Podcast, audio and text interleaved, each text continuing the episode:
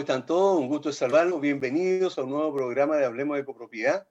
Como hemos estado anunciando, hoy el tema principal va a estar relacionado con los edificios y los siniestros, especialmente los incendios que eh, pudieran existir, como eh, ya pasó nuevamente hace un par de semanas con otro edificio que tuvo un siniestro. Antes de saludar a nuestro primer invitado, quiero recordarle a usted que Bahía Azul es una empresa líder en limpieza y mantención eh, y reparación de piscinas. Deja en manos profesionales serios y responsables también la mantención de tu piscina en condominios y particulares. Para mayor información, llámalos o escríbeles al WhatsApp más 56 961 206 001. Valle Azul, expertos al cuidado de tu piscina. ¿Eres corredor de propiedades, agente, asesor o broker o inversionista inmobiliario? Entonces te invitamos al programa radial orientado exclusivamente para ti.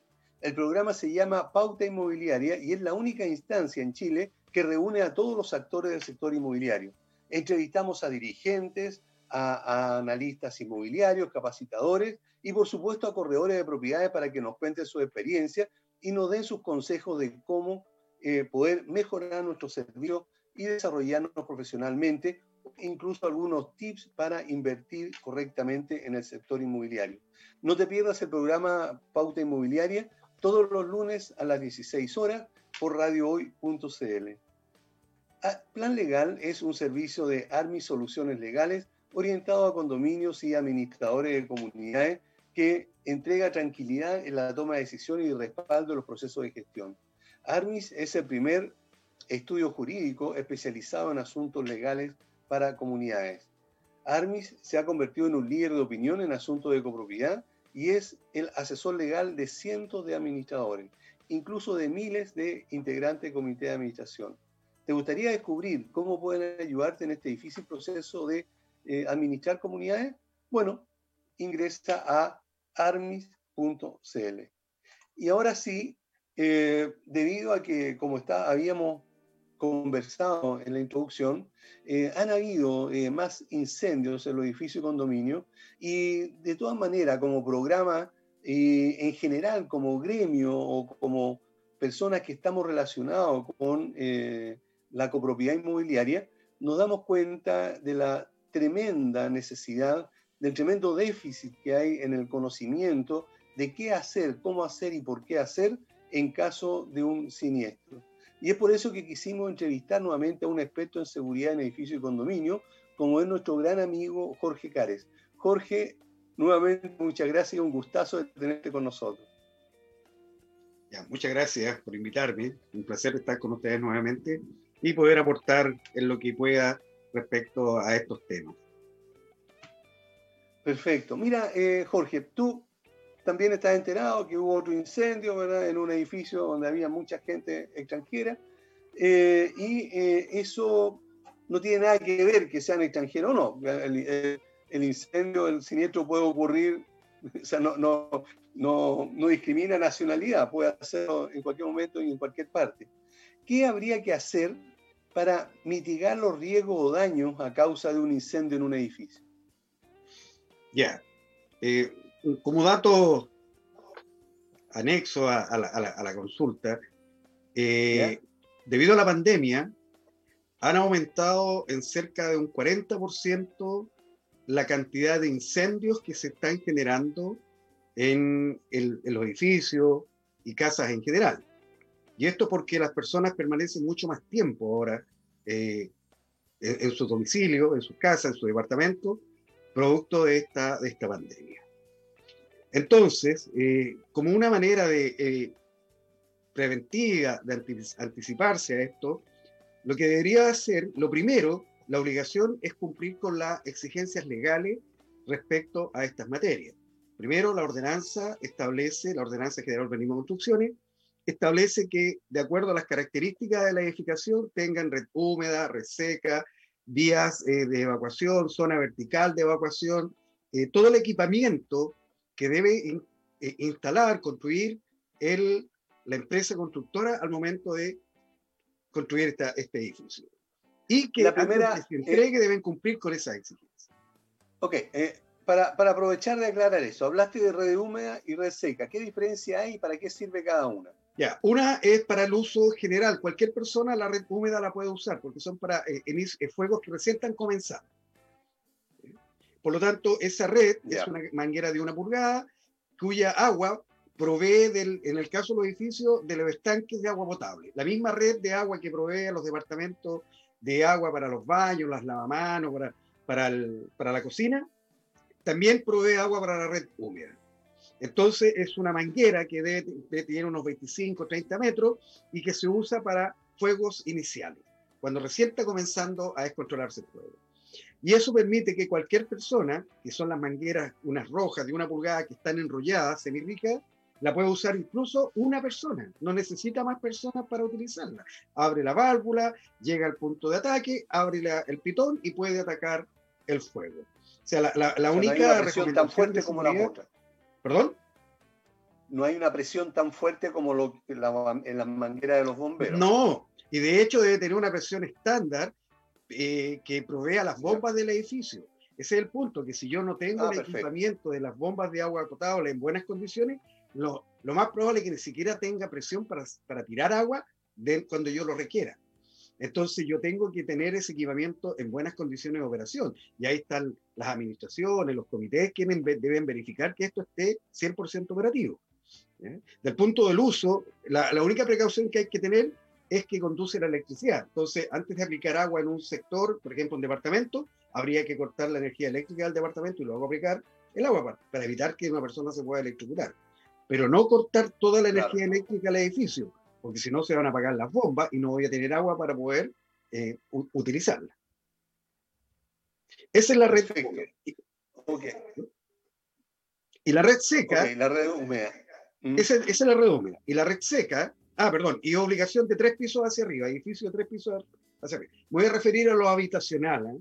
porque la otra estructura, la ordenanza, tiene eh, eh, otras exigencias en particular. A la habitacional en general. Correcto. Entonces, esta es obligación de tres pisos hacia arriba. La red seca es una instalación de una red metálica, de una cañería que tiene un diámetro de 10, de 10 centímetros, 100 milímetros, que recorre toda la edificación y es para incendio, es para que la use bombero. Entonces, afuera del edificio hay dos conexiones donde bomberos va a conectar el carro bomba y va a inundar la red. Se llama seca porque está con aire, no tiene agua. Entonces, bomberos es el que va a provisionar de agua. Luego, los voluntarios van a ingresar al edificio y van a ir a la toma interna, a la conexión interna más cercana donde está el incendio. O sea, esta es como una extensión de del carro de bomba para que bombero no, no ponga mangueras del interior del carro hacia el interior del edificio. Okay. Y eso es obligación de cinco pisos hacia arriba. Ok, entonces tenemos que obligatorio eh, la red húmeda de tres pisos para arriba y eh, la, red seca, de, cinco. pisos para arriba. Correcto. ¿okay? ¿Y eso, eh, cada cuántos pisos debiera tener una salida? Todos los pisos. Ah, ok. Todos los pisos. ¿Ya? Antiguamente habían edificios que tenían, por ejemplo, solo los pisos pares. O sea, los impares tenían que llegar por, por las escaleras. ¿Y eso qué significaba? Que en caso de evacuación la escalera está, está llena de humo. Entonces tampoco permitía una buena evacuación. Por eso tienen que estar en todos los pisos. Ya. Y eso pasa con los edificios antiguos, que están con, esa, con ese problema. Okay. Ahora, otro equipamiento que dice la red de la, ordenanza, oiga, tenga eh, sobre 16 pisos, que puede ser menos, una conexión eléctrica para que pueda usar bomberos en caso que corte energía eléctrica, para que pueda atacar el fuego sin inconveniente de la ejecución de los funcionarios. También para evacuar, yo tengo que tener eh, una zona protegida, que es un cajón de concreto, no es como es, es un cajón de concreto, que tiene una resistencia al fuego, o sea, los muros van a aguantar el paso de energía de, de un lugar a otro en por lo menos en dos horas. Y la puerta que permite el acceso aguanta una hora. O sea, la persona poder excavar sin problema durante un tiempo de 60 minutos mínimo, libres de humo, libres de calor, libres de llama y sin caerse, porque tiene que tener pasamano, peldaño antideslizante, luces de emergencia, batería y un equipo que eche aire a presión para que cuando uno abra la puerta salga el aire y no entre luz. Y esa es obligación de siete pisos ahora,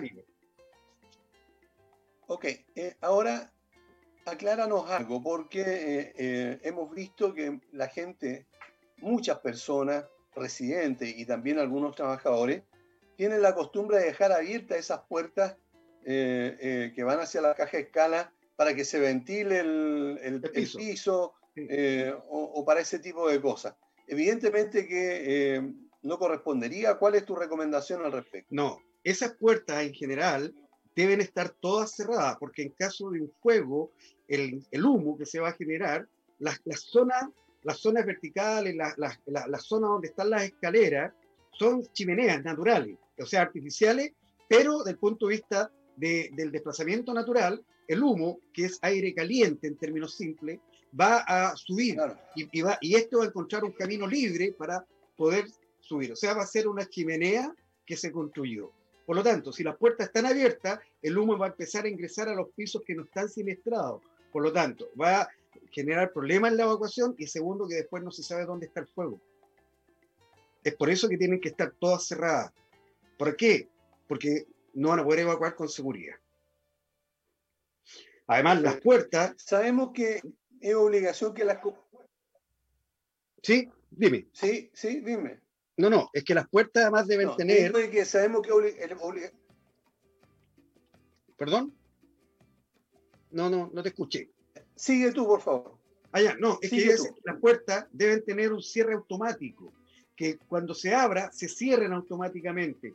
Y la chapa es una chapa de apertura rápida que no queda con llave. Entonces, lo que yo hago al poner ese bloque o impedir que se cierre la puerta, eh, se pierde el objetivo que se ve. Ok. Eh, la ley establece que a través del comité se debe, se debe confeccionar un plan de emergencia. Eh, ¿Nos puede explicar qué es un plan de emergencia y para qué sirve? Ya, esa es la gestión administrativa. El plan de emergencia se diseñó para que las comunidades, especialmente habitacionales, eh, no realizaran estas prácticas de evacuación. Entonces, este plan de emergencia es un documento escrito en donde uno tiene tres etapas, un antes, un durante y un después, que es, el, que el, el, la teoría del manejo de la emergencia. Entonces, en el antes, lo que se hace es revisar, verificar las condiciones, equipamiento, estado, para poder determinar las acciones a seguir en el, en el, en el momento del que se genere la, la, emergencia. Entonces, en este documento, que está reglamentado en la ley de copropiedad, pero también en, en, la ley que faculta a bomberos en la, en la fiscalización de, de estos instrumentos, eh, el Ministerio de Vivienda estableció la forma y el fondo de lo que debe llevar. Entonces, este plan de emergencia, en este documento, yo tengo que colocar la, una ficha técnica con todas las características del equipamiento y de la construcción del edificio o del condominio, porque no solamente para edificios, es para el condominio horizontal y verticales. Luego yo tengo que llenar qué equipamiento tiene, dónde se ubica, la cantidad de agua, por ejemplo, de cada pozo de, o de estanque de almacenamiento de agua, si tiene piscina, la cantidad de agua, si hay grupo electrógeno, si hay equipo de combustible, si hay almacenamiento en estanque. Todo eso yo lo voy colocando. Eh, ¿En qué características adicionales? Si hay quinchos, si hay calderas, qué tipo de combustible usa el edificio, qué tipo de combustible usa las calderas, el grupo electrógeno, en fin, todo eso lo coloco. Y luego tengo que generar los procedimientos de la actuación del equipo, llamémoslo de esta forma, equipo de emergencia interno. O sea, eh, en mi caso yo coloco un líder de la emergencia, un ayudante, líderes de piso. Y a cada uno yo le, le, asigno funciones durante la emergencia. ¿Para qué? Para que se optimice lo que, que en la emergencia se busca, salvar vidas, no proteger a la, la, infraestructura. O sea, los bienes materiales en, la etapa de la emergencia no, se protegen. Eso se protege en la etapa de la, del, delante, en la etapa preventiva. Entonces, este plan de emergencia, que no solo cubre incendios, sino que movimientos sísmicos, eh, eh, eh, explosiones por gas, por aparatos sospechosos explosivos, inundaciones, asaltos, robos, el, mismo Ministerio de, Vivienda estableció el protocolo, qué, qué situaciones contempla el plan de emergencia. Y una vez que está hecho esto, hay que confeccionar planos de planta. Entonces uno va a confeccionar todos los planos de planta que sean distintos en ese edificio. Y en ese plano va a indicar lo que puso en la, en la ficha técnica. Entonces va a colocar en la red húmeda, red seca, red inerte, combustible, dónde se estacionan los bomberos, dónde está la zona de seguridad, eh, la zona alternativa de seguridad, las, cuáles son las, las, las, vías, los circuitos de, de, evacuación, en fin, toda esa información, dónde hay ventanas, dónde hay puertas, ¿para qué? Para que bombero, porque este plan de emergencia es información para bomberos, para carabineros, pero también para los residentes. Entonces, para los residentes. Toda esa información debe contemplar el plan de emergencia. Y ahora, aquí, nos vamos a detener otro poco, porque, sí, porque eh, la información para los residentes es la más difícil, porque eh, aunque tú le entregues el CD, yo me acuerdo que tú entregabas el, el la, el, plan de emergencia en una carpeta muy bonita y además venía un CD que uno lo podía compartir. Sí. Pero la verdad es que no lo lee nadie. Nadie, nadie. Entonces, eh, de acuerdo a tu, a tu experiencia, eh, ¿cómo se puede hacer para lograr que las personas eh, se interesen en, en abrir este archivo que viene una información completísima? Pero que no sirve de nada si la gente no lo, no lo, no lo, conoce. Bueno, hemos trabajado con algunos administradores en donde me han pedido una, un paso adelante, un paso más para, para satisfacer esa, esa, esa situación. Entonces, yo he confeccionado unos videos explicativos para los residentes, para los líderes de piso, y además hemos hecho un resumen, o sea, le hemos hecho una, una hoja que, se, que es termolaminada y por el otro lado tiene otra hoja que está dentro de la misma eh, lámina termolaminada. Entonces, ¿qué hacer en caso de incendio? ¿Qué hacer en caso de movimiento sísmico? Y la otra hoja, ¿qué hacer en caso de evacuación? ¿Para qué? Para que la persona saque la hojita y lea. Y lo mismo lo hemos hecho para los líderes de piso, para el líder de la emergencia y para los ayudantes del líder de la, de, de la emergencia. Entonces, lo que hacen ellos, está el documento general, pero en caso de una emergencia sacan estos instrumentos que les permiten seguir eh, actuando. Entonces el video cumple la función de capacitación, se les manda el link, pero también con, con el personal, por ejemplo, a los líderes de piso, a los, a los ayudantes, al líder de la emergencia, que es parte de la, del staff de la, de la comunidad, le hemos hecho capacitaciones puntuales de cómo deben actuar ellos y qué deben hacer en esa planificación de emergencia. Entonces, ahí hemos ido a un paso adelante. Ok, siguiendo, siguiendo con el mismo, con, con, con tus últimas palabras. Eh, en el momento mismo del incendio, ¿cuál debe ser la actitud o eh, qué deben hacer los residentes? Está sonando la alarma del edificio y me acabo de enterar que hay un incendio. ¿Qué debo hacer? ¿Cuál es mi actitud? La de, la de superhéroe, ¿verdad? Y tratar de salvar a todo el mundo, eh, salir corriendo. ¿Qué es lo que tengo que hacer? Bueno, primero si yo, si ya tienen esta, información documental que les permite guiarse, lo que busca es que las personas se calmen, que bajen la ansiedad, que tomen el papel, lean y qué tengo que hacer, porque la mayoría de personas usan iniciativa. Y lo peor que se puede hacer en una, en una emergencia es usar la iniciativa. Entonces acá, cuando yo tengo la, la, estructura general, yo voy a tener el líder de piso. El líder de piso tiene la función de avisarle a sus copropietarios, sus vecinos, y además ayudarlo y guiarlo y calmarlos durante la evacuación. Entonces, ¿qué tengo que hacer yo? Yo tengo que, si tengo gas combustible, cerrar la llave, cerrar la puerta del departamento, unirme a la evacuación y seguir las indicaciones de los encargados internos de la emergencia. Por ejemplo, eh, no gritar, no correr, tomarse el pasamano, ir calmado, andar rápido. Entonces, yo voy a cumplir eso. Además, cuando lleguen al piso, al piso 1, que es el punto que uno siempre tiene el punto de reunión para ir a la zona de seguridad, no salir en busca del vehículo. ¿Por qué? Porque son actos eh, automáticos, involuntarios, que la persona no se da cuenta de lo que hace. Entonces tiende a sacar el vehículo. ¿Y cuál es el problema? Que puede chocar, atropellar y va generando otras emergencias. Incluso puede obstruir el paso a los equipos de rescate que vienen de afuera. Entonces ahí uno dice, no saca en busca del vehículo, váyase junto a la zona de seguridad y espere, espere que se acabe la emergencia. Entonces, esa es la función que va a cumplir. El líder de la emergencia tiene una función, el ayudante igual. Entonces, los residentes, ¿qué es lo que tienen que hacer? Ir. Evacuar cuando se le dé la indicación. Y nada más. Y nada de intentar rescatar a otra persona. ¿Por qué? Porque lamentablemente acá hay que minimizar daño y sobre todo muerte. Acá lo que se busca en la emergencia es salvar, salvar vidas. Pero eso no significa que salvar vida yo tenga que arriesgar la mía para salvar otra.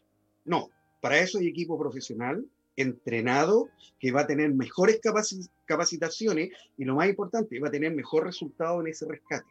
¿Qué es lo que debo hacer yo? Identificar dónde están esas personas para que sean rescatados por los equipos profesionales. Entonces, y eso es lo que uno maneja en el plan de emergencia y eso es lo que uno les indica. Y eso es lo que les indica. Por ejemplo, entrevistar... en buen punto, Jorge.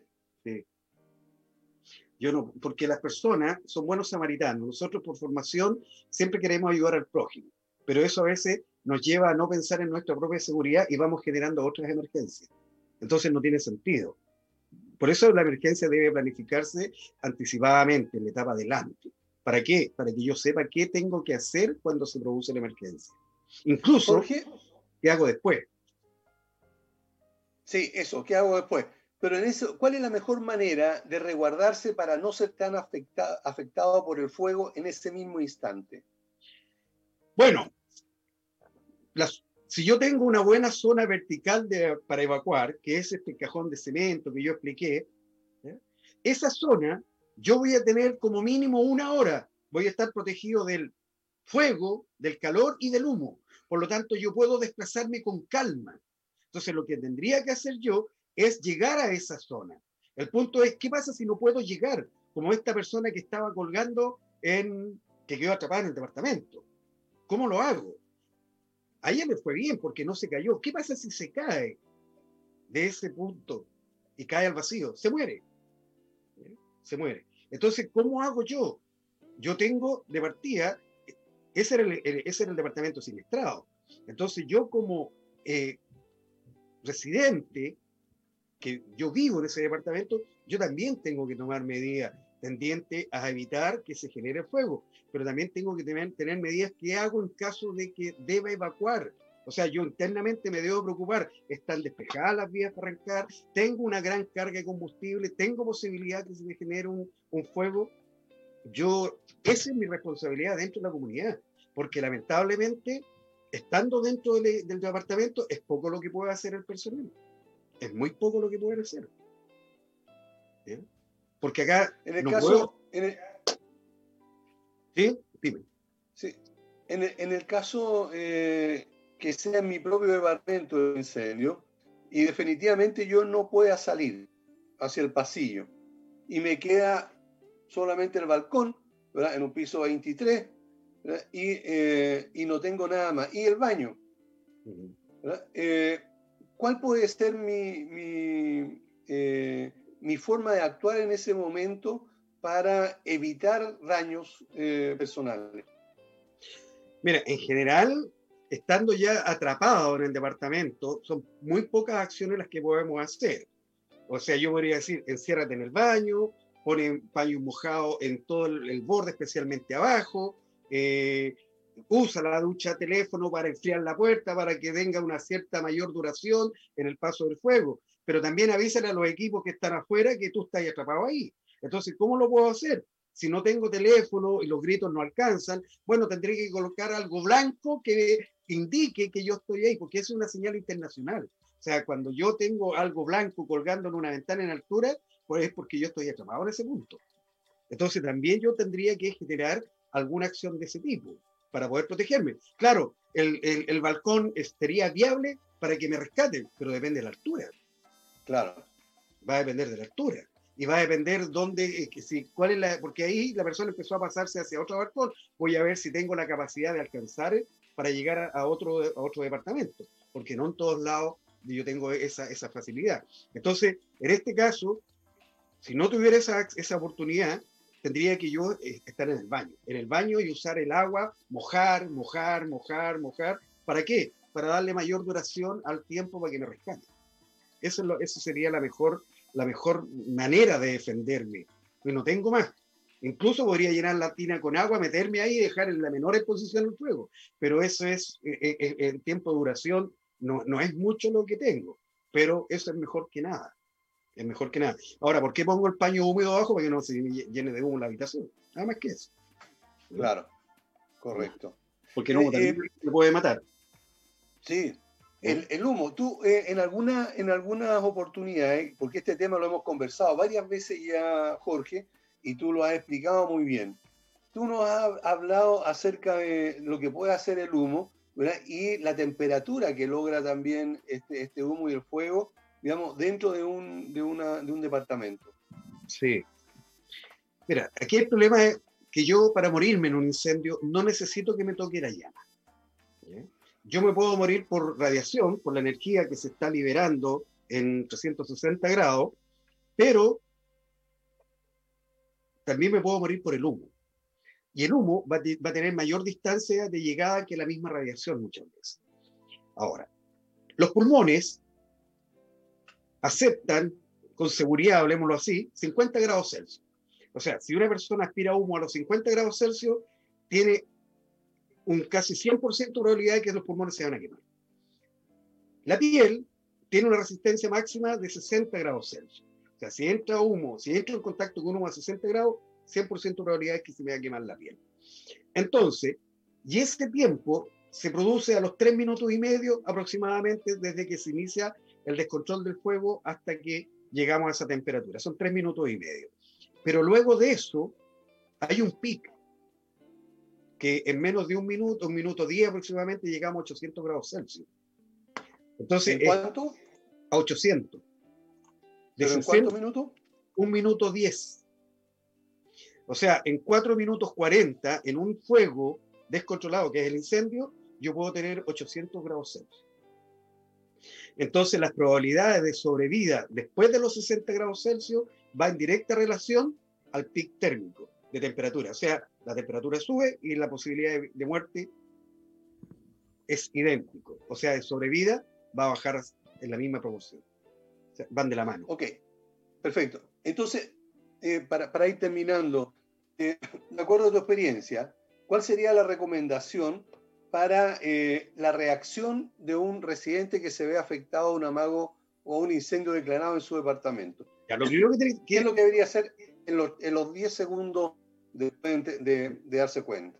Lo primero, avisar, ya sea gritando, llamando por teléfono o activando la alarma de incendio.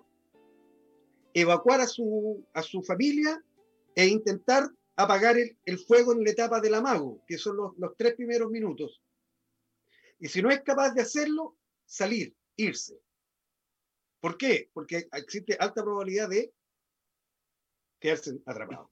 Entonces, lo primero que yo siempre debo hacer es avisar. No importa que después lo controle, pero yo aviso. Y al avisar, en el edificio se activa el protocolo del plan de emergencia en el manejo de incendios. Entonces vamos ganando tiempo para llamar a los equipos rescate, para poder evacuar, para poder solucionar. Entonces, lo primero que tienen que hacer los residentes es avisar, alertar de inmediato. Y evacúan a su familia y después intentan con un extintor, que es obligación tenerlo cuando tienen trabajadores, o la, red de agua. Y si no tienen nada, evacuar, avisar y evacuar. O sea, aquí tenemos que luchar nosotros por esa necesidad de proteger nuestros bienes, porque una vez que el fuego se descontrola, no van a tener ninguna oportunidad para salvar nada, ni siquiera su vida. Entonces, esas son las acciones que yo como residente debo hacer. No tengo otra. No tengo otra. Ok. Bueno, lamentablemente se nos acabó el tiempo, Jorge. Muchísimas gracias por habernos acompañado y esperamos, como siempre, eh, seguir molestándote más adelante para que nos, nos dé estas clases didácticas, para que nos ayude digamos, a entender el tema de la seguridad de los condominios. Muchas gracias, Jorge. No, a ti, ¿eh? que esté muchas gracias, muy, muy amable por invitarme. ¿ya? Nos estaremos viendo más adelante, tal vez. Gracias. Ok, que esté muy bien. Chao. Chao. Vamos a una pausa y volvemos inmediatamente con otro invitado. Bien, ya estamos de vuelta con el programa Hablemos de Copropiedad y hemos estado viendo eh, lo que está relacionado con los incendios y ya vimos cómo prevenirlo. Debemos ver también otra parte que es muy importante, pero antes de ello quiero recordarle que si ofreces algún tipo de servicio, eh, como administración, mantenimiento, reparaciones, instalaciones, etcétera, o si eres proveedor o tienes algún eh, producto que vender a los edificios y condominios, en nuestro programa Hablemos de Copropiedad tenemos el espacio justo para que te des a conocer. Por lo tanto, te invitamos a que te contactes con nosotros sin ningún compromiso al fono WhatsApp más 56 944 429404. Así que cualquier cosa, comunícate directamente con nosotros y nosotros te vamos a ayudar o te vamos a aclarar todas las dudas. El teléfono, el más 56 99 824 0438. Ingelif es una empresa de mantenimiento de ascensores que nos da tranquilidad y seguridad en los ascensores de nuestras comunidades, porque van a estar siempre funcionando correctamente. Ingelif es la empresa que necesita tu comunidad para vivir tranquilo y saber que, va a estar, estás viajando en los ascensores y estos funcionan de la manera correcta. Ingelif es una empresa de mantenimiento en la que se puede confiar plenamente. Ingelif es una empresa de ingeniería vertical y de mantención en la que se puede confiar. Ubícalos en www.ingelif.cl. Estamos eh, ahora, tal como eh, lo hemos anunciado, con un especialista y por supuesto que un experto en lo que está relacionado con lo que pasa después del incendio. Él es Cristian Sánchez, es liquidador de seguros de Aplus Ajustadores. Cristian, muchísimas gracias por darte el tiempo de estar con nosotros un ratito. Muchas gracias por la invitación. Bueno, siempre dispuesto a, cooperar con ustedes también. Un agrado. Muchas gracias. Eh, cuando eh, alguna comunidad o un copropietario denuncia un siniestro eh, por incendio, ¿qué es lo primero que hacen ustedes cuando reciben ese denuncio? Bueno, es importante ir, colocando algunos, algunos puntos, aclarando ciertos puntos. Cuando un propietario de un departamento, de una comunidad, tiene un, un siniestro de incendio, lo ideal es que lo denuncie de forma inmediata a su corredor y a través del corredor se haga la denuncia a la compañía. ¿ya? Eh, una vez que, que, la compañía designa al liquidador oficial o decide liquidarlo directamente ellos como compañía, uno procede a tomar contacto con, con, con, el administrador o con el propietario directamente para poder proceder a una inspección del riesgo, ¿ya? donde se levantan los daños, se levantan las situaciones, se investiga, se hace un levantamiento de todo el, el siniestro para posteriormente eh, comenzar a hacer la liquidación conjuntamente con la póliza. Cristian, antes, antes que continúes, tú dijiste recién que debía hacer la denuncia inmediatamente. ¿Hay algún plazo estipulado eh, máximo para, para eh, ejecutar esta acción? Mira, hoy, hoy en día la, la normativa cambió de, un tiempo a la fecha y, y el, los, los, siniestros debiesen, debiesen ¿cierto? ser denunciados a la compañía tan pronto tengas conocimiento del hecho. Ya sabemos que, que el momento en que uno tiene un, incendio, que es un, un, siniestro catastrófico, eh, una pérdida total o una pérdida relativamente mayor, eh, es difícil que se denuncie en el momento, en el instante, ¿cierto? Pueden pasar un par de días, quizás una semana en que se haga el denuncio, pero ojalá que sea, si no es la inmediatez, tan pronto uno tenga conocimiento del hecho, o sea, cinco días, tres días, el mayor, en el mayor plazo, plazo posible no que sea un siniestro extemporáneo. ¿ya? Me vaya a demorar, por ejemplo, un mes en denunciar un, un, un siniestro incendio que, que, estaba a la vista. Ah, perfecto. Ok, siguiendo entonces con el tema, eh, ¿qué es lo primero que hacen ustedes cuando ya eh, tomaron el contacto con, la, con el administrador o, que, o con el propietario que hizo el denuncio? Era inspeccionar el riesgo. ¿Qué quiere decir esto? Que nos apersonamos eh, en, en, la propiedad para conocer básicamente cómo ocurrió el evento, tomar las medidas, por ejemplo, de, del inmueble, tomar las primeras acciones conjuntamente con la administración o con el propietario, eh, que este proceda, por ejemplo, a remover escombros, que este proceda a hacer algún tipo de limpieza, que comience ya a levantar los presupuestos de reparación, eh, para posteriormente nosotros hacer un levantamiento solicitud antecedentes, que va desde, desde el interés asegurable que pueda tener el propietario con el departamento, hasta los antecedentes policiales o de bomberos, ¿cierto?, para conocer las causas origen del evento, ¿ya? Conjuntamente con ellos los presupuestos de reparación. Pero ahí, ahí comenzamos, se comienza básicamente a, a la liquidación del siniestro, que eso va conjuntamente de la mano con la administración o el propietario. Ok. Teniendo en cuenta que eh, la, la, la, mayoría o, o, mucha gente, más que nada lo dice, eh, existe como el temor de que el, siniestro no se pague, que le, empiecen a poner trabas para pagar, etc.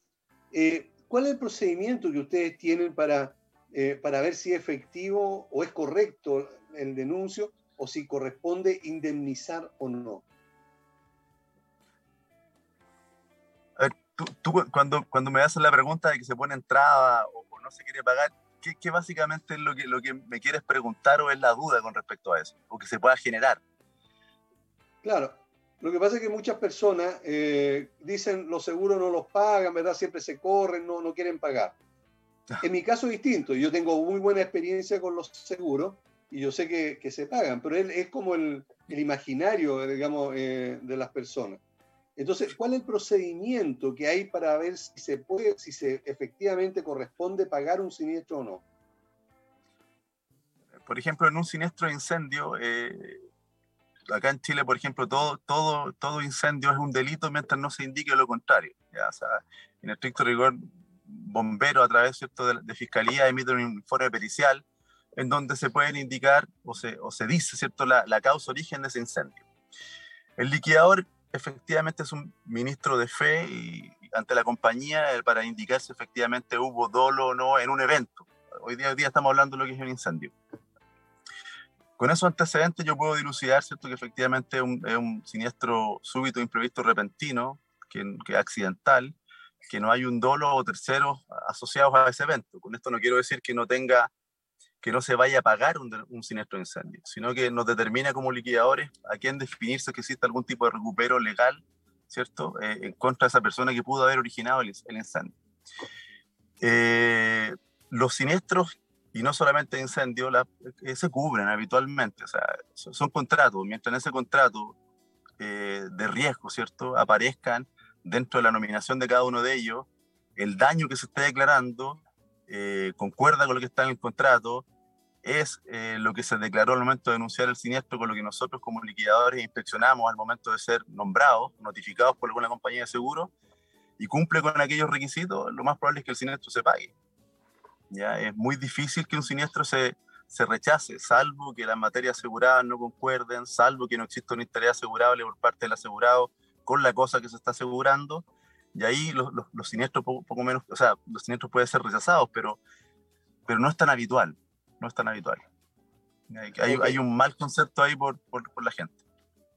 Sí, es un mal concepto, por eso quería nuevamente recalcarlo para que las personas supieran de que no hay mala fe, por el contrario, sino que se, se tratan de ajustar, digamos, a las normas establecidas.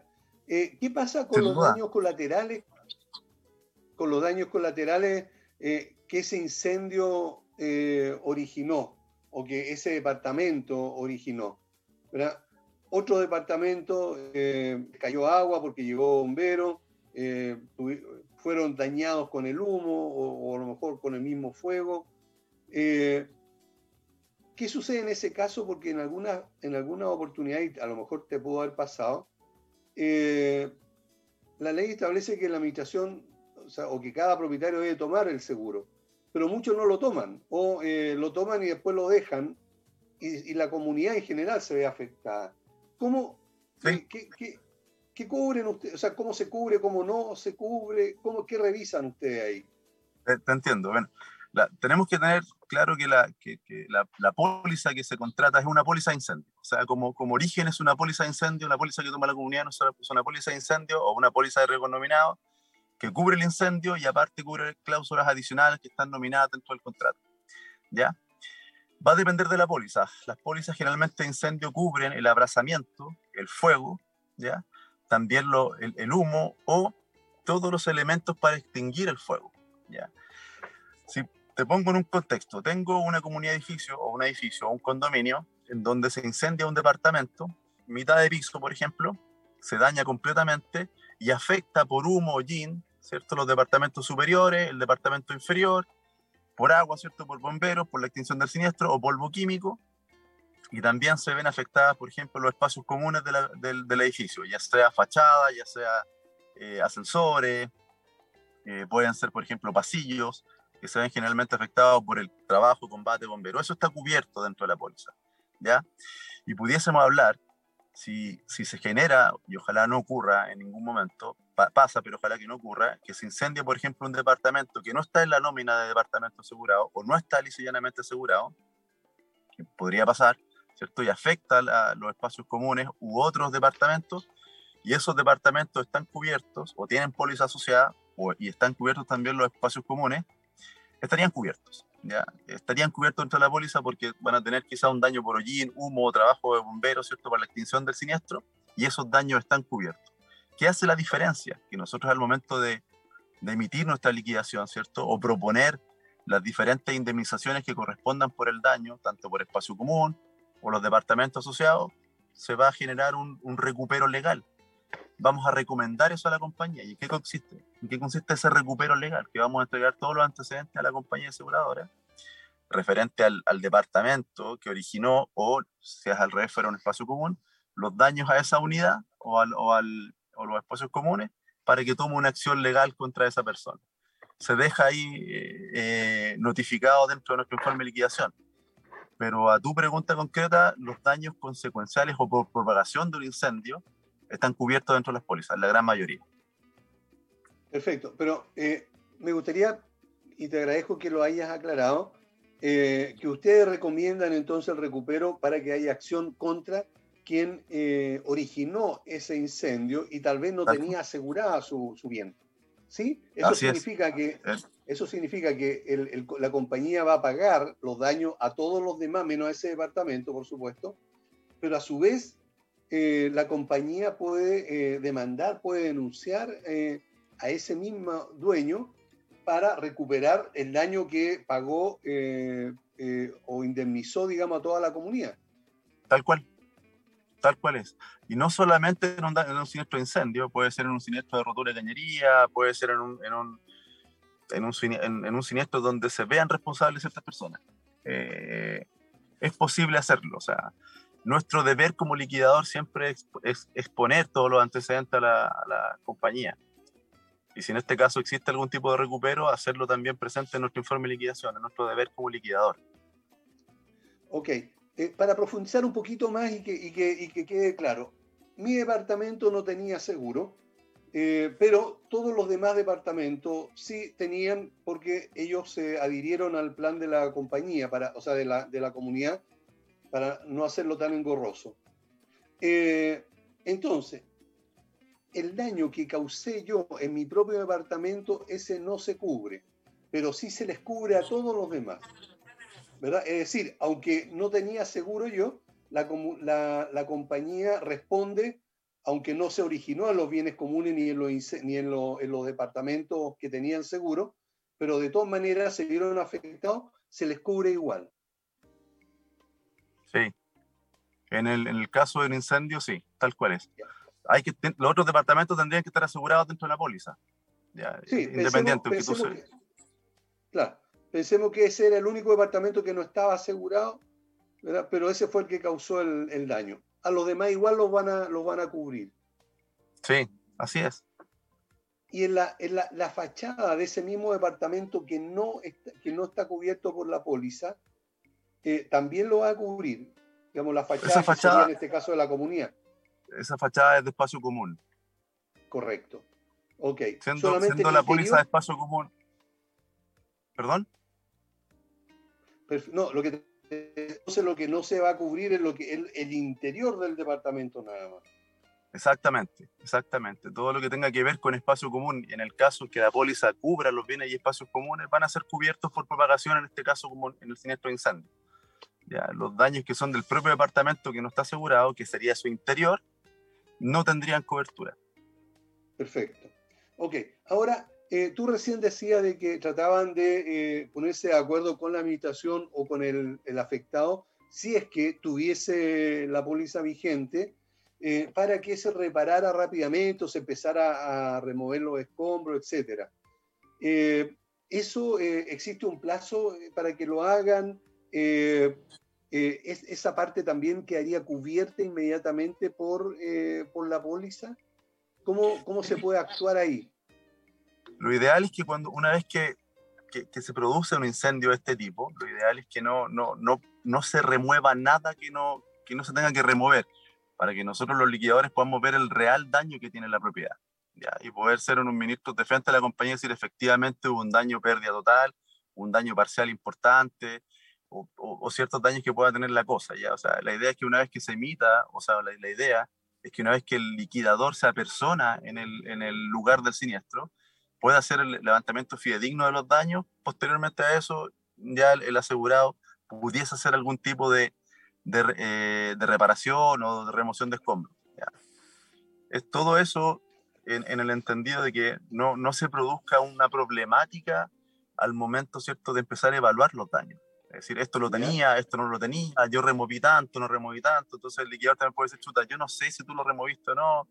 No, al momento de la inspección no, no fue posible por mi parte ver que efectivamente existían estos daños, que tenías este tipo de piso, que tenía estos contenidos asociados. Entonces, es por eso el motivo que siempre nosotros, eh, una vez que nos designan los siniestros, ojalá que sea prontamente, por eso el tema de la denuncia también, uno, uno, uno que se diga la denuncia tan pronto tenga conocimiento del hecho, que puede ser cuando tengas una segunda o una tercera vivienda, o no puedes entrar, al, o no puedes ingresar en este caso al departamento porque bomberos quizás no te lo permiten, no está obligado a lo imposible. Pero en la medida en que tú tomes conocimiento de un siniestro, un siniestro de incendios, vas a tener conocimiento hoy día mismo, en el acto, hacer la denuncia para que posteriormente el liquidador pueda ir prontamente a hacer ese levantamiento. Y, la, y, el, y la reparación y la toma de conocimiento de los hechos sea más rápido también. Ok, la, en este caso los liquidadores o la, o la en este caso la compañía tiene algún tiempo máximo de demora para, eh, para resolver, para eh, decidir si corresponde o no o cuánto corresponde indemnizar. Eso es relativo porque es una es una es como una carta GAN, por así decirlo en donde, donde uno como liquidador o como la compañía, por ejemplo, nos designa, el liquidador hace los levantamientos correspondientes, hace la inspección, genera una carta solicitud antecedente, hay reuniones con, con, la comunidad, con la administración, con los propietarios de los departamentos, ¿cierto? Para empezar a unificar criterios, ver un plan de trabajo, como también paralelamente se solicitan tanto al asegurado como el liquidador algunos antecedentes que son del, del, del siniestro, informe pericial de bombero, parte policial de carabinero, eh, antecedentes para poder corroborar el interés asegurable de, los propietarios de los departamentos, informes técnicos asociados, si es que así, lo, así se requiere, eh, presupuestos de valorización cierto de los daños para posteriormente ser analizados. Entonces, son varios puntos, eh, una carrera que no depende 100% del liquidador. El liquidador va a hacer el estudio de la póliza y va a determinar que efectivamente ese riesgo tiene la cobertura y qué cobertura van a, van a incurrir o se van a aplicar en, en la liquidación del siniestro pero también vamos a necesitar una ayuda también de la administración o de los propietarios de los departamentos asociados en el envío, ¿cierto?, de todos los antecedentes del reclamo para posteriormente ir afinando eso, unificar criterios, exclusiones, coberturas, sublímites que posea la póliza, para posteriormente llegar al número, ¿cierto?, que es que vamos a informar a las partes, tanto a los asegurados como a la compañía de seguro en un informe de liquidación.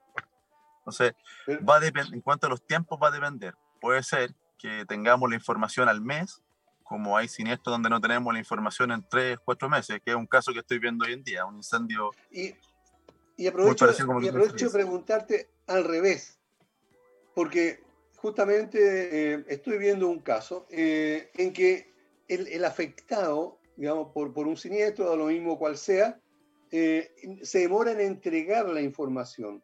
Entonces, eh, y no la entrega nunca, y el, el, el, liquidador manda correo diciendo, bueno, ¿y cuándo me la manda? ¿Cuándo me manda la información? Que necesitamos esto, necesitamos ¿Existe un caso máximo en el que pudiera llegar eh, como tope y la compañía decir, bueno, ya pasó el tiempo, le dimos toda la facilidad y nunca nos entregó la información? Se acabó, no hay indemnización hoy día, bueno, esto aplica no solamente para los casos de incendio, sino que para todas las cláusulas adicionales que tenga la póliza que se puedan denunciar. Me imagino que el caso que tú estás viendo en particular no es un caso de incendio. Eh, en, la, póliza, por ejemplo, normativamente poseemos plazos nosotros los liquidadores para, para poder enviar o liquidar un siniestro. ¿ya? Y eso va a depender de la prima que tenga la póliza. Puede ser desde 45 días, 90 días o 180 días, dependiendo de la póliza que tenga el contrato. O sea, la prima que tenga el, el contrato de póliza. La CMF estipula, ¿cierto?, que o la Comisión para el Mercado Financiero, eh, que se liquide en el, en el menor plazo posible, o sea, no tratar de prorrogar los siniestros. El liquidador tiene la facultad de darle celeridad, de tratar de que sea lo más rápida posible la liquidación. Pero también no está obligado a lo imposible. Hay, hay, hay siniestros en donde dependemos de, de la, de, antecedentes que, no, que, nos, que nos envíe el, asegurado, o que el asegurado está alerta claro. a las comunicaciones que tiene el liquidador.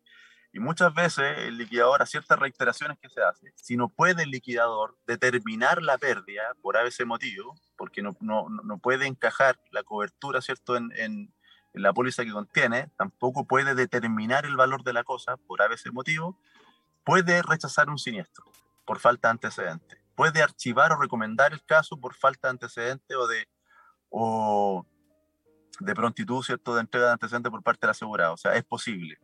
Y eso va, va a depender del criterio del liquidador. Hay liquidadores que lo van a hacer en menos de 45 días, hay liquidadores que quizás lo va a prorrogar porque hay alguna, alguna solicitud de prórroga por parte del asegurado. No puedo mandar los antecedentes porque estoy en pandemia, por ejemplo. No puedo mandar los antecedentes porque estoy en cuarentena, no puedo dirigirme al lugar del evento. Eh, el siniestro es complejo, pero hay una serie de, de, pool de información que se pudiese prorrogar el siniestro. Pero lo ideal es que el liquidador le dé la celeridad. Eso no, no, no nos apunta la, la, CMF y en el 2012, 2013 también cambió la normativa, o sea, acortando los tiempos de liquidación dependiendo de la prima, de 90 días a 45. Entonces, va en ese sentido. Ok.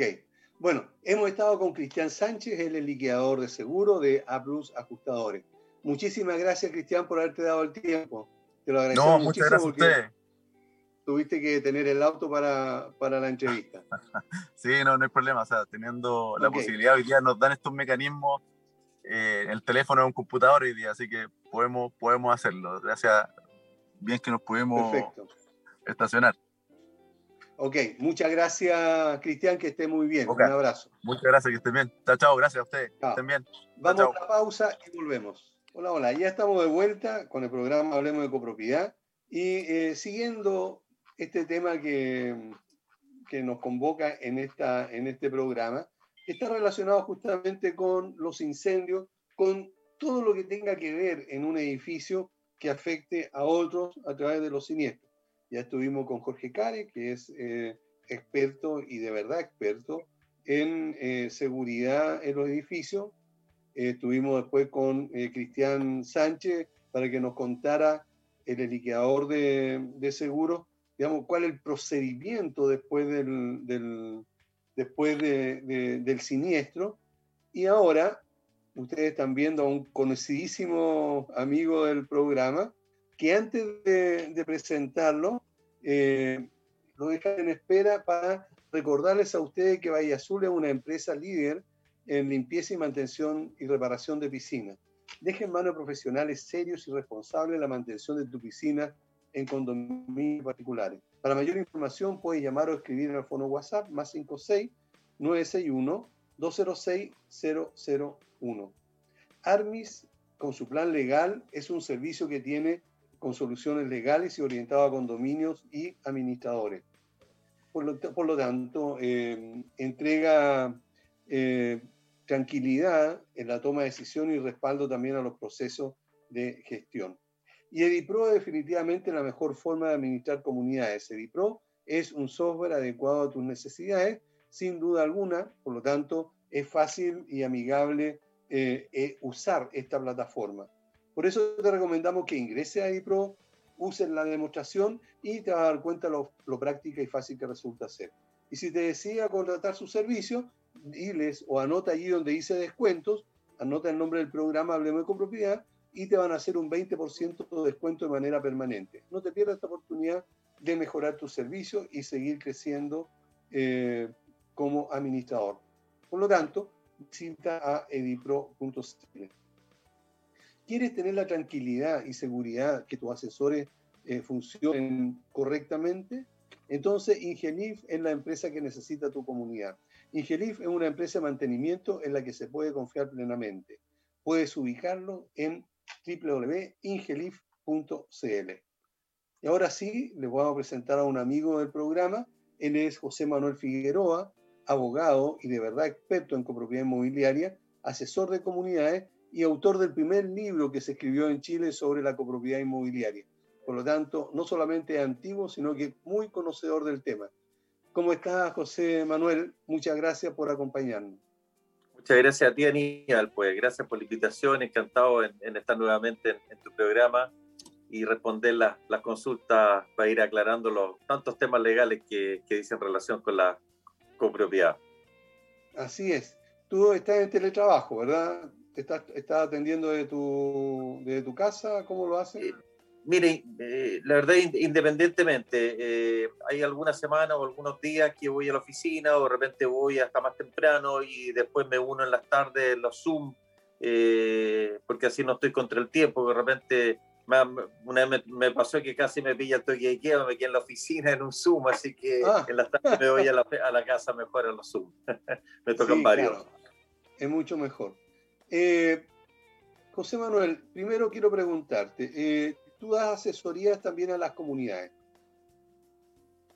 Asesoría legal, por supuesto. Sí, claro, claro. Le presto asesoría a las comunidades. La verdad es que yo me dedico profesionalmente ya 30 eh, años, se, cumple justamente este año de que presto asesoría a comunidades de copropietario y condominio sobre todos los temas legales que ellos se les, plantean y de esa forma ellos pueden estar tranquilos de que la, parte legal, especialmente para el administrador y el comité, se están haciendo bien, porque si no hay, un tema de, de, responsabilidad también de ellos como órganos de administración y representantes de la comunidad.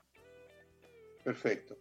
Eh, eh, tú como, como todos nosotros nos hemos enterado de que ha vuelto eh, a haber un incendio hace unos días atrás en un edificio en el centro muy eh, casi al frente de donde están las instalaciones de Radio Hoy. Eh, eh, salió en la noticia, digamos, había muchos extranjeros, no tiene nada que ver que hayan extranjeros o no, los incendios ocurren, ocurren en todas partes. Según nos decía recién Jorge Cares, que es experto en seguridad en, para edificios, con la pandemia han aumentado un 40% los incendios en los edificios, lo que considero que es un número alarmante. Por lo tanto, teniendo presente esto, eh, eh, José Manuel, ¿es obligación que los edificios y las unidades estén aseguradas? La primera eh, pregunta. Sí, antes de responderla, que quiero un poco hacer un comentario de lo que dijiste, que yo creo que sin duda que a raíz de la pandemia y del teletrabajo, la gente en vez de pernoctar en los departamentos, ahora pasa el día completo, ¿cierto? Y eso significa que hay más movimiento, hay más uso de electricidad, eh, etcétera. Entonces, no, no, me extraña que al haber más movimiento, no solamente los, los problemas y los, problemas de las relaciones humanas, todo, todo se complica. Eh, y dentro de eso también, quizá puede ser para otro programa, pero tener claro que la ley, que me voy a referir a continuación de inmediato al, al seguro, pero también obliga a que toda comunidad tiene que tener un plan de emergencia. Y ese plan de emergencia justamente está enfocado principalmente a lo que es incendio, a, medida de adoptar antes, durante y después del siniestro. O sea, aquí hay dos obligaciones respecto a este tema. Uno es que la comunidad tenga un plan de emergencia y que sea incluso aprobado en una asamblea extraordinaria. Y lo segundo es el seguro de incendio.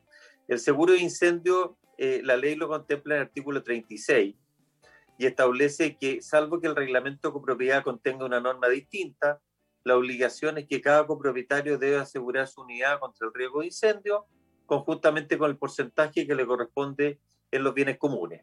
Si yo tengo un 2% en los bienes comunes, me aseguro mi departamento más mi porcentaje. Y si no lo hago, la obligación subsidiaria, o sea, está obligado, en segundo lugar, el administrador a tomar ese seguro eh, por cuenta y cargo al propietario y se lo cobra después los gastos comunes y el cobro de la, de la prima tiene el mismo tratamiento de los gastos comunes. ¿Mm? Esa es la obligación que está establecida el artículo 36. Ok, eh, aprovechando eh, eso mismo que estás diciendo, la ley habla de que en el reglamento de copropiedad, y si estoy equivocado, por favor, corrígeme, si lo establece, a ver, la ley señala que si el reglamento de copropiedad establece que no es necesario tener un seguro de incendio, eh, no, no se toma. Eh, ¿Es así? ¿Cómo se interpreta esto? Primero te obliga y después te dice que puede que no. ¿Daney? A ver, eh, lo que pasa es que aquí eh, lo, que dispone la ley es que el reglamento con propiedad puede tener una norma distinta, ya sea una norma que diga, por ejemplo, que no haya obligación de tomar seguro, que sea optativo o voluntario, o pudiera establecer un sistema que para mi gusto es mucho mejor, que estableciera, por ejemplo, una obligación del administrador de contratar un solo seguro por todo el edificio. Eso tiene el beneficio, varios beneficios. Hay una economía de escala, es mucho más barato un solo seguro por todo el edificio que empezar a sumar los 200 departamentos, cada uno con su seguro. Y también tiene una ventaja, y en eso me, tocó tiempo atrás, eh, un siniestro que hubo en un edificio que yo, que yo asesoro, donde está la Católica y el edificio médico Alcántara. Ah, eh, ese, ese, ese, edificio tuvo un problema eléctrico, era unos siete años atrás, y, y se quemó. Y la verdad es que eh, el tema de, de sinestrar las pólizas fue sumamente complicado, porque supongamos que cada uno toma con, con compañías distintas, no sé cuántas compañías hay en el mercado, supongamos que hay 20, 20 compañías. Eh, entonces, frente a un siniestro de esta característica, concurren las 20 empresas. Entonces, eh, las 20 compañías de seguro. Entonces, ponerse de acuerdo en los presupuestos, los valores, qué es lo que está subasegurado o sobreasegurado, etcétera, muy complejo. Entonces, desde ese punto de vista, yo creo que aquí la ley de copropiedad nos da la posibilidad que en la práctica no lo aprovechan la, la, la, inmobiliaria cuando hacen el reglamento de copropiedad, porque yo creo que sería mucho más adecuado por las razones que estoy señalando, de que se estableciera que hay un solo seguro y ese seguro lo toma el administrador por el edificio completo. Eso creo que es lo óptimo. Pero me ha tocado muy pocos casos que, lo, que, que, es así, digamos. Pero podría ser. Claro. Ya, pero en el caso aquí dice de que eh, si el reglamento dice que no es necesario tener seguro, no se tiene seguro nomás. ¿sí? Así es, así es. No, no, Salvo que eh, la comunidad acuerde eh, en una asamblea de copropietarios, acuerde tomar seguro por, por, los bienes comunes. Pero yo no podría exigirle a los copropietarios que tomen seguro por sus unidades. Eso va a ser absolutamente voluntario. ¿Y ahí qué pasaría en ese escenario? Que sería bien absurdo. Supongamos que hay se, hay un incendio en el edificio y se queman dos departamentos, uno con seguro y otro sin seguro. Entonces, eh, la, la, verdad es que el hecho de que uno no tenga seguro no significa que uno sea, eh, que no tenga responsabilidad. Si, si, se me quema mi departamento, eh, incluso por una negligencia mía, y aunque no sea en forma dolosa, y yo afecto a otra unidad, bueno, yo voy a tener que responder con mi patrimonio porque produje un, daño en otro departamento y además voy a tener que reparar el mío. Bueno, eh, justamente eso, eso lo acaba de decir Cristian Sainz, que estuvo antes que tú, que es liquidador de seguro, y decía que si ellos recomiendan o, informan a la compañía si ese, esa unidad no tenía seguro, para que los daños que causó esa unidad que no tenía seguro al resto incluso la comunidad, eh, sean después recuperados por esa compañía de seguro. Por lo tanto, lo que tú dices es completamente cierto porque la compañía de seguro va a repetir contra el causante de ese, de ese incendio que no tiene seguro y, eh, y, eso va a ir a juicio. O sea, ahí no le va a salir gratis eh, el incendio porque primero, tal como tú dices, va a tener que primero reparar su departamento y después y además reparar o, cubrir todos los daños que causó al, al, edificio y a los residentes. Así es, así es, tal, cual. Ahora hay un tema eh, que, creo que vale la pena eh, detenernos un poco en, en este, el riesgo de incendio. La ley habla de, de, de la obligación, supongamos que, que, no existe una norma especial en el reglamento de propiedad, como dije al principio, cada copropietario está obligado a tomar un seguro contra el riesgo de incendio, dice, por su unidad conjuntamente con los bienes comunes. Ahora, ¿qué se entiende por riesgo de incendio? Aquí eh, eh, la ley no entra en el detalle, pero si uno profundiza un poco, eh, si, si, el, el, primero hay un incendio, digamos, si primero hay un, temblor ¿ah? y producto del temblor dentro de las próximas horas se produce un incendio, y yo no he tomado ni contratado el adicional de sismo, la compañía de seguro no me va a responder. Entonces, ojo que en estricto rigor, el, el, riesgo de incendio debería cubrir también el, sismo, porque aquí no habla en la ley del, incendio ordinario, la, póliza se llama incendio ordinario y tiene el adicional de sismo. ¿ah? Por lo tanto, la recomendación es eh, ojalá tomar el incendio ordinario y el adicional de sismo. Ahora se, entiende que el adicional de sismo vale, entiendo que tres veces más o menos lo que vale el de incendio, pero por otra parte también estamos en un país eh, bastante sísmico, ¿no es cierto? Entonces la posibilidad de tener eh, terremotos o temblores es bastante alta. Pero por eso digo yo que la obligación uno quizás la debiera cumplir no solamente contratando el riesgo de incendio, sino que además el sismo. Bueno, justamente por lo mismo, porque eh, al final el daño, si sacan la cuenta, va a ser siempre muchísimo más alto que la prima que haya pagado durante unos cuantos años por, eh, por si acaso, digamos, por ese, ese adicional de, terremoto, de sismo.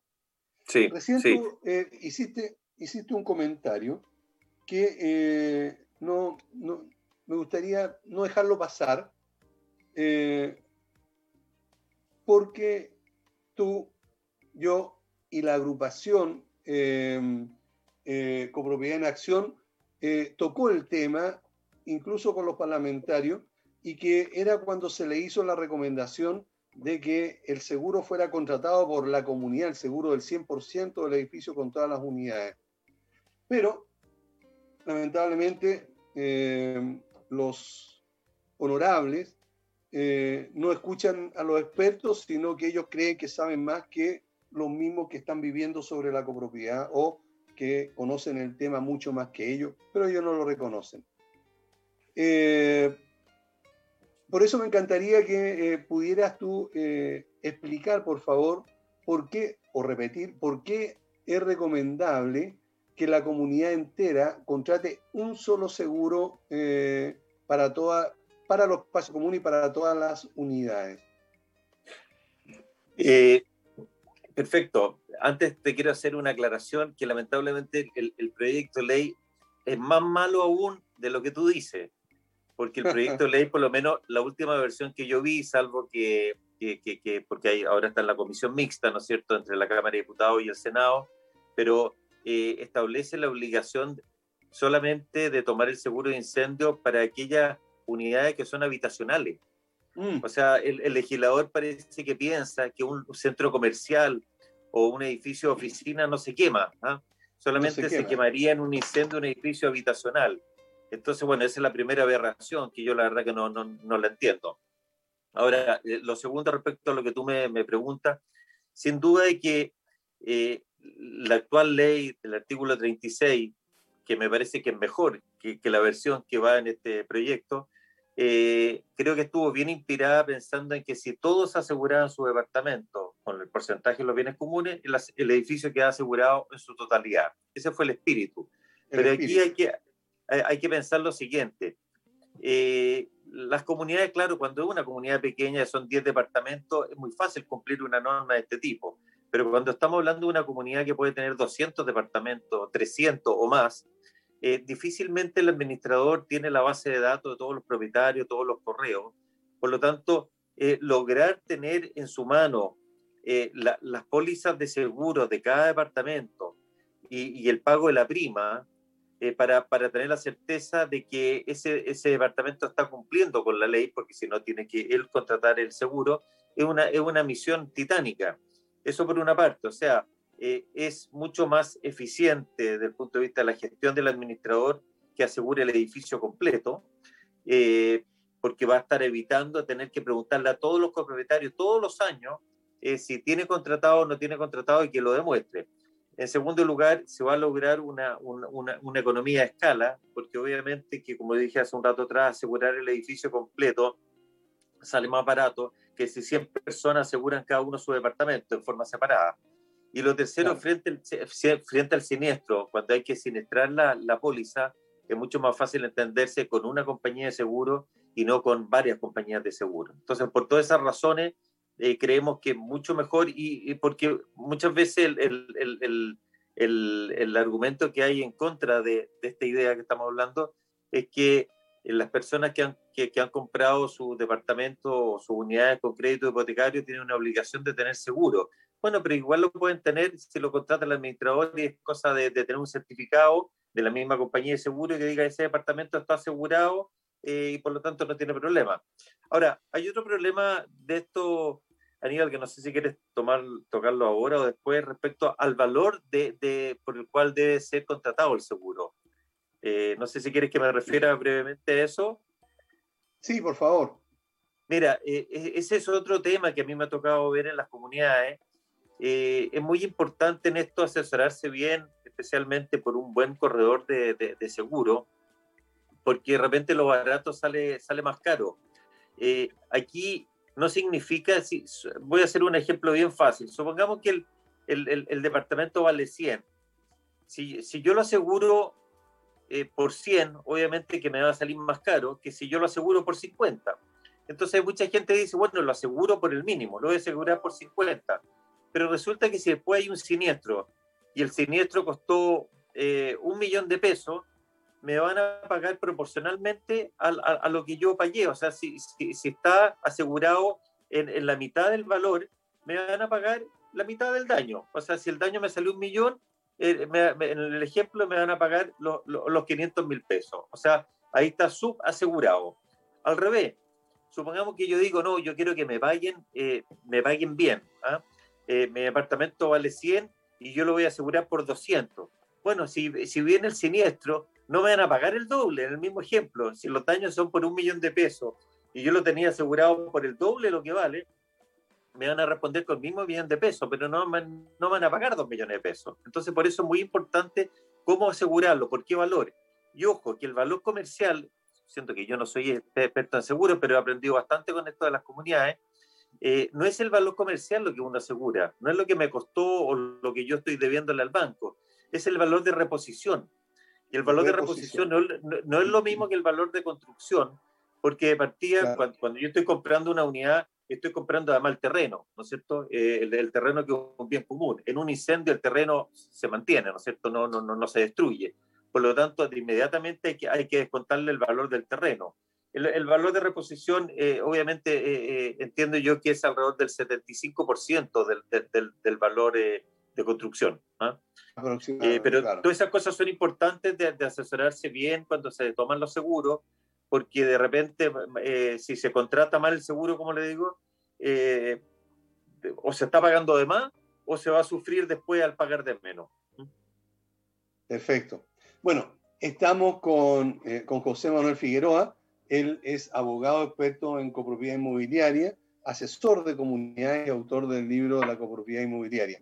Tenemos que ir a una, a una pausa y volvemos de inmediato. Bien, estamos de vuelta y estamos conversando con José Manuel Figueroa, abogado experto en copropiedad inmobiliaria y asesor también de comunidades. Y estamos conversando sobre las diferentes obligaciones de, eh, de la ley que establece la obligatoriedad de tener seguro. Pero eh, no solamente queremos ver la, eh, lo que dice la ley sobre la obligación, sino que también las consecuencias que pudiera tener el eh, cumplir o no cumplir con eh, esta ley de copropiedad.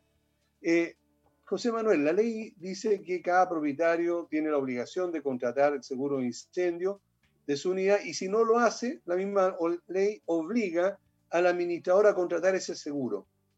¿Cuál es la idea de si le está obligando, en este caso al propietario, después darle la responsabilidad al administrador de algo que la misma ley dice que debe ser eh, responsabilidad del propietario. La verdad que son de las cosas complejas que, yo hablaba hace, hace, un rato atrás, que eh, establecer eh, ese mecanismo en el papel puede aparecer bastante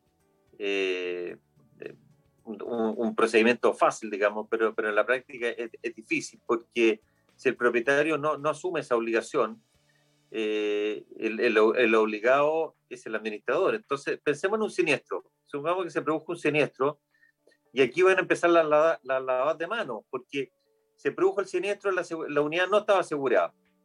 Y resulta que el, el propietario decir, oye, yo no la aseguré, porque en el fondo, si bien es cierto, soy el primero obligado, pero si no lo hago, el obligado al administrador. Entonces, y el administrador a su vez va, a decir, mire, que yo nunca supe que este señor no lo tenía asegurado, él nunca me manifestó eh, ni que lo tenía ni, ni, que no lo tenía asegurado. Entonces, frente a ese escenario, lo más prudente es que el administrador tome siempre el seguro. Eh, creo que es menos malo, el mal menor, es que hay un doble seguro, o sea, que lo tenga asegurado el, propietario y que el administrador no sepa y le toma igualmente el seguro, a, a, darse el evento de que ninguno de los dos lo tome, porque si se produce el siniestro, ahí van a caer el tema de las responsabilidades sobre, sobre las dos personas. Entonces, eh, y eso del, del, doble seguro eh, también es fácil de descolgarse. O sea, si, si, si el administrador en el mes ahora en julio le comprueban que la unidad ya tenía contratado, bueno, toma contacto con la compañía de seguro y le dice, oiga, eh, bájeme de la, de la póliza general al departamento número 20 porque este departamento ya está asegurado. Y eso lo, lo puede hacer. Ahora, hacia atrás va a tener que pagar porque en definitiva esa prima se pagó y la pagó la comunidad y la ley lo dice bien claro que, que, que la, que la, la, prima que contrata el administrador eh, la, se la cobra después al, propietario y sigue el mismo tratamiento que el cobro de los, gastos comunes. ¿Mm? José Manuel, eh, recién dijiste que el, eh, si, si, no lo había asegurado el propietario eh, y no lo aseguró el, administrador, viene, viene, digamos, el cruce de las responsabilidades. francamente, no me interesa lo, lo que pudiera ocurrirle al, propietario si va preso, si tiene que vender su apartamento.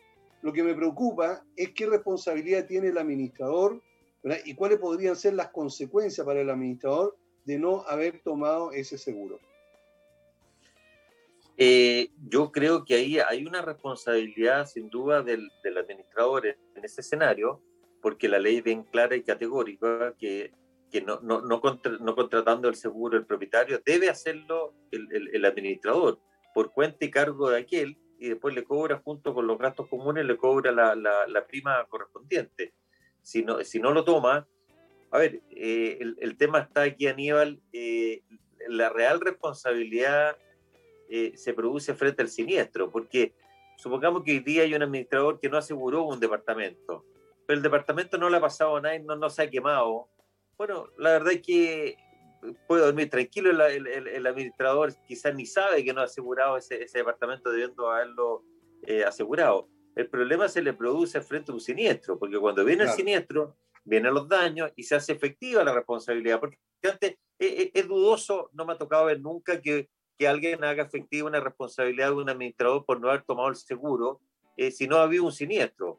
Porque en definitiva, ¿quién, ¿quién va a ser el interesado en hacer efectiva la responsabilidad? Podría ser el propietario, pero el propietario tampoco le ha dado la información al, al, al, administrador.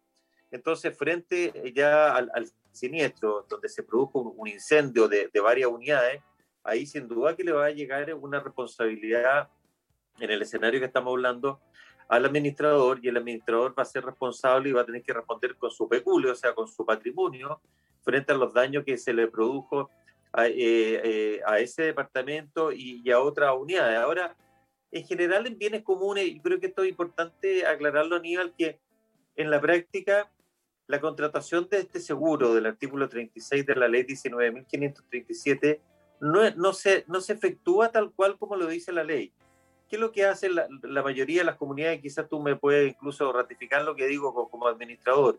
Lo que hacen los administradores es que toman una póliza por todos los espacios comunes del edificio completo. Toman una póliza por todos los espacios comunes, entonces los espacios comunes están asegurados 100%. Y tienen otro seguro que son las unidades, donde agregan o quitan unidades dependiendo de la información que le den los propietarios. Entonces, en la práctica, si se produce un incendio en, en, y afecta espacios comunes, normalmente el administrador lo tiene cubierto con, con esa póliza que estamos hablando. El problema se le produciría más bien cuando se ha quemado un departamento, por ejemplo, y ese departamento no lo ha asegurado ni el propietario y no lo aseguró el administrador y, le puede producir también daños a otro departamento, ahí va a haber una responsabilidad del, administrador y, podría ser sometido a un procedimiento judicial, a una demanda civil, de, responsabilidad, eh, yo creo que ahí podría quizás ser extracontractual por, por, por, porque no hay un incumplimiento de un contrato. Normalmente con los administradores tampoco hay, hay contratos, por lo tanto más bien una responsabilidad extracontractual por omisión. O sea, fue, se produjo un, daño eh, en otra unidad por, por, por haber, eh, por, haber actuado en forma descuidada al, no contratar el, el, seguro. ¿Mm? Ok, entonces, eh, ¿cuáles son los pasos a seguir para que un administrador cumpla o se cerciore que todas las unidades tengan seguro? ¿Qué, yo soy administrador, ¿qué consejo me darías a mí eh, para que yo haga, digamos, para asegurarme que están todas, todas las, eh, están contratadas todas las pólizas de, los, de las unidades? Yo, yo creo lo primero, Aníbal, puede ser de perogrullo, pero, pero es tener primero la base de todos los propietarios el registro de todos los propietarios con, con la base de los nombres, el correo electrónico y, y, quizás también el teléfono. De esa forma, eh, yo me puedo contactar con ellos como administrador y deberá mandarle una circular dirigida a los propietarios, porque estos no son los usuarios ni el arrendatario, son los propietarios, mandarle una circular. Eh, y yo lo que sugiero que en esa circular se haga referencia al artículo 36, se le dé un plazo al propietario para que manifieste si quiere contratar el seguro con la comunidad, incluso indicándole valores, porque de repente puede ser mucho más atractivo para ese copropietario asegurarlo a través de la comunidad que asegurarlo en forma individual. Y en la misma circular señalarle que si él dentro de este plazo eh, no acompaña la, la, póliza o no responde la circular, ya sea de forma negativa o positiva, eh, se procederá a contratar el seguro de, de su unidad y que se le cobrará en los próximos gastos comunes, tantas UEF mensuales por ese ítem. Eh, y, esa carta ojalá tener incluso un acuso residuo, ya sea que se mande por carta certificada o contra la recepción, porque no debe ser que el día de mañana, uno se pone en el, peor de los escenarios, se produce el siniestro, ¿cómo el, el administrador salva su responsabilidad? Aquí yo mandé la circular, y aquí tengo la respuesta del propietario. El propietario me dijo que tenía seguro. Aquí está, me acompañó la policía de seguro.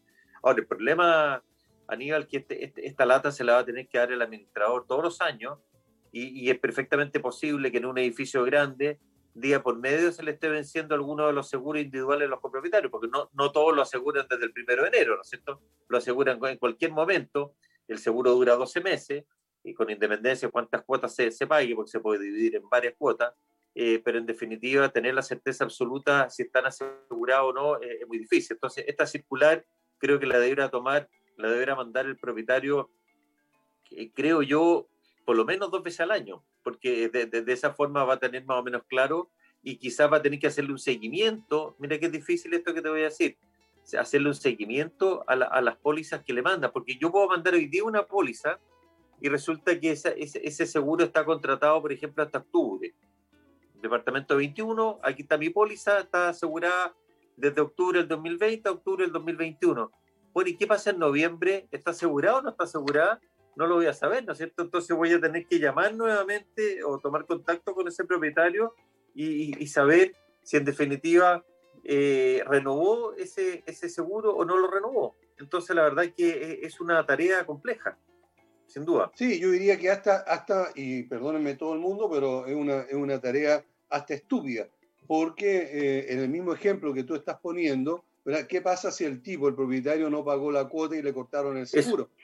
Entonces, eh, en realidad, los parlamentarios fueron muy estúpidos, digamos, al, eh, al, al, obligar al administrador, en este caso, a una tarea titánica que no le corresponde. Pero está así en estos momentos y el administrador debe, eh, debe de alguna manera, buscar la fórmula de resguardarse. Yo francamente lo digo y aunque me escuchen los mismos propietarios de las habitaciones que tengo, no me interesa lo que le pueda pasar a ellos, lo que sí me interesa es lo que le puede pasar al administrador. Y en este caso es un tremendo problema que pudiera haberse enfrentado un administrador al eh, ser demandado, denunciado por un irresponsable que no tuvo la póliza de seguro, que no eh, renovó su seguro o definitivamente lo dejó de pagar por el motivo que sea. Por lo tanto, es una situación bastante compleja. Ahora, en el caso, eh, José Manuel, del comité de administración, ¿tendría alguna responsabilidad en la contratación de estos seguros obligatorios?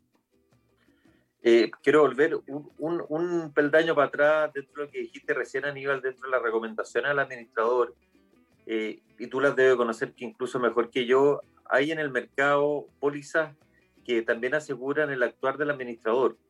Entonces, eh, y del comité de administración también, pero estamos hablando en este caso del administrador. Entonces, yo creo que aquí el administrador que tiene una cartera interesante de edificios, quizás le vale la pena eh, invertir más que gastar aquí, tomar una, una, póliza que lo resguarde a él mismo contra una eventualidad de este tipo. Porque, y no solamente de este tipo, sino que puede ser de, otro tipo de juicios que pueda tener el administrador, pero también lo podría resguardar contra este tema del, del, del, del seguro de incendio.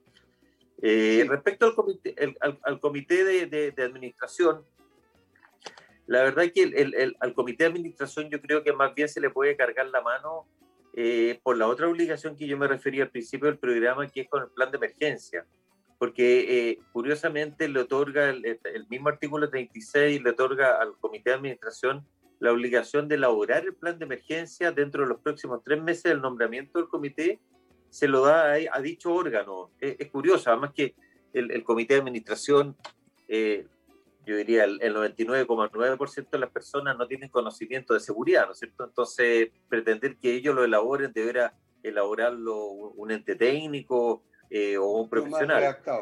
Eh, claro, eh, eso, fue, eso, es de las cosas positivas que está siendo corregido en el, en el proyecto de ley que está actualmente en el Congreso, porque esta obligación se la, se la se le establece al propietario primer vendedor. O sea, la inmobiliaria tiene que tener y dejar un, un, plan de emergencia. Pero actualmente la obligación es del comité de administración de elaborarlo y someterlo a la aprobación de una asamblea extraordinaria.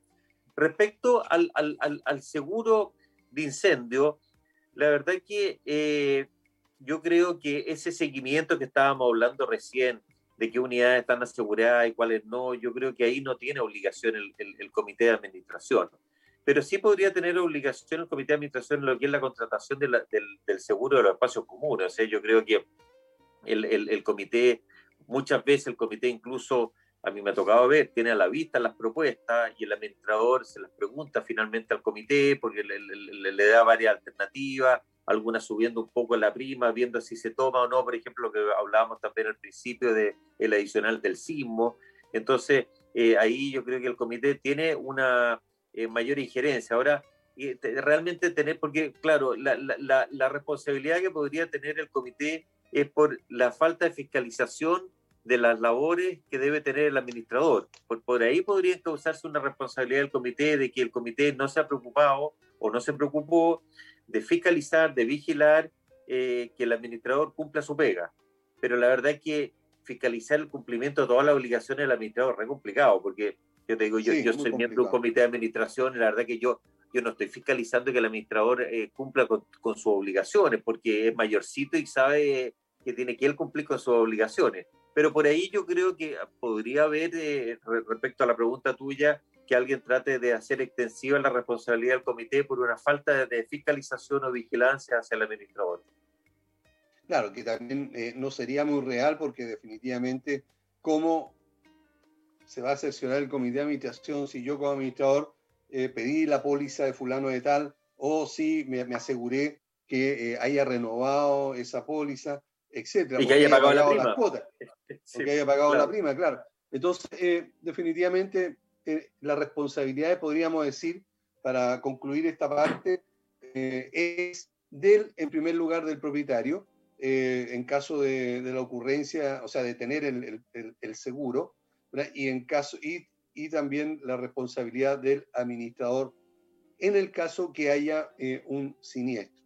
Debo recordar, tú mismo lo dijiste y ratificaste lo que dijo el liquidador de seguro Cristian Sánchez, eh, que pueden haber, eh, van, a, van a repetir contra, en este caso, el propietario causante de ese incendio, eh, contra todos los daños que, eh, el, que haya pagado eh, la compañía de seguro. Es decir, la compañía de seguro la que va a demandar, la que va a tratar de recuperar lo que, lo que le pagó a la comunidad por ese a causa de que este, esta unidad no tenía seguro.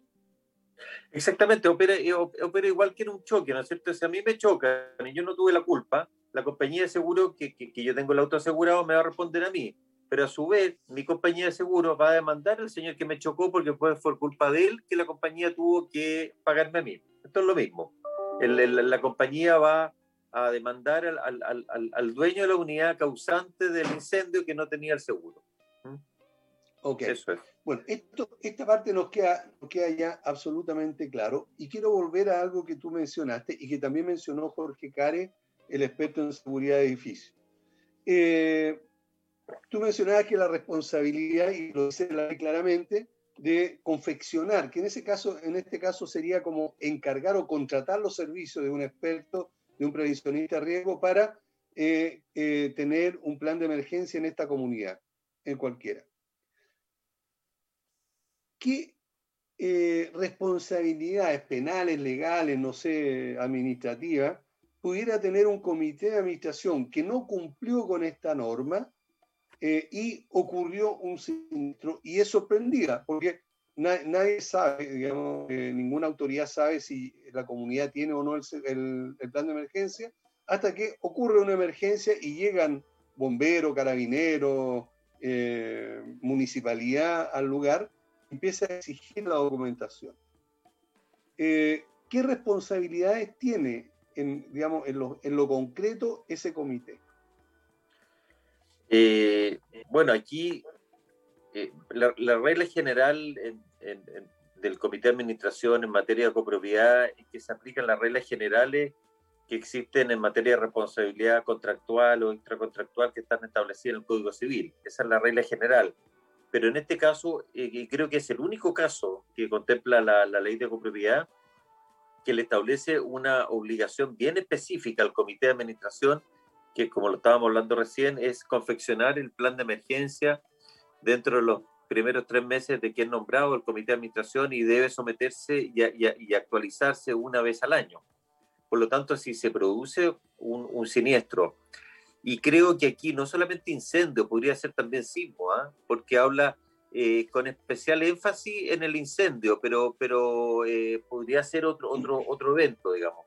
Eh, entonces, si se produce un, siniestro y no hay un plan de emergencia, los miembros del comité de administración también podrían ser sometidos a una responsabilidad extracontractual y eso significa responder con su patrimonio, con, con sus bienes, frente a este incumplimiento de, la obligación de no haber contratado, eh, digamos, no haber elaborado, pero como dices tú, no es el comité el que lo elabora, sino que deberá contratarlo y aprobarlo, eh, la contratación de un técnico, hay, hay una, eh, un, organismo dependiente de bomberos que, que, es como el más típico, o sea, hay, hay empresas en el rubro que, elaboran estos planes de, emergencia. Pero si no hay plan de emergencia, er, er, ahora yo creo que sí, aquí hay una, no sé si responsabilidad, pero sí creo que debería haber una, eh, eh, tomar una precaución el administrador de informarle al comité este, esta obligación.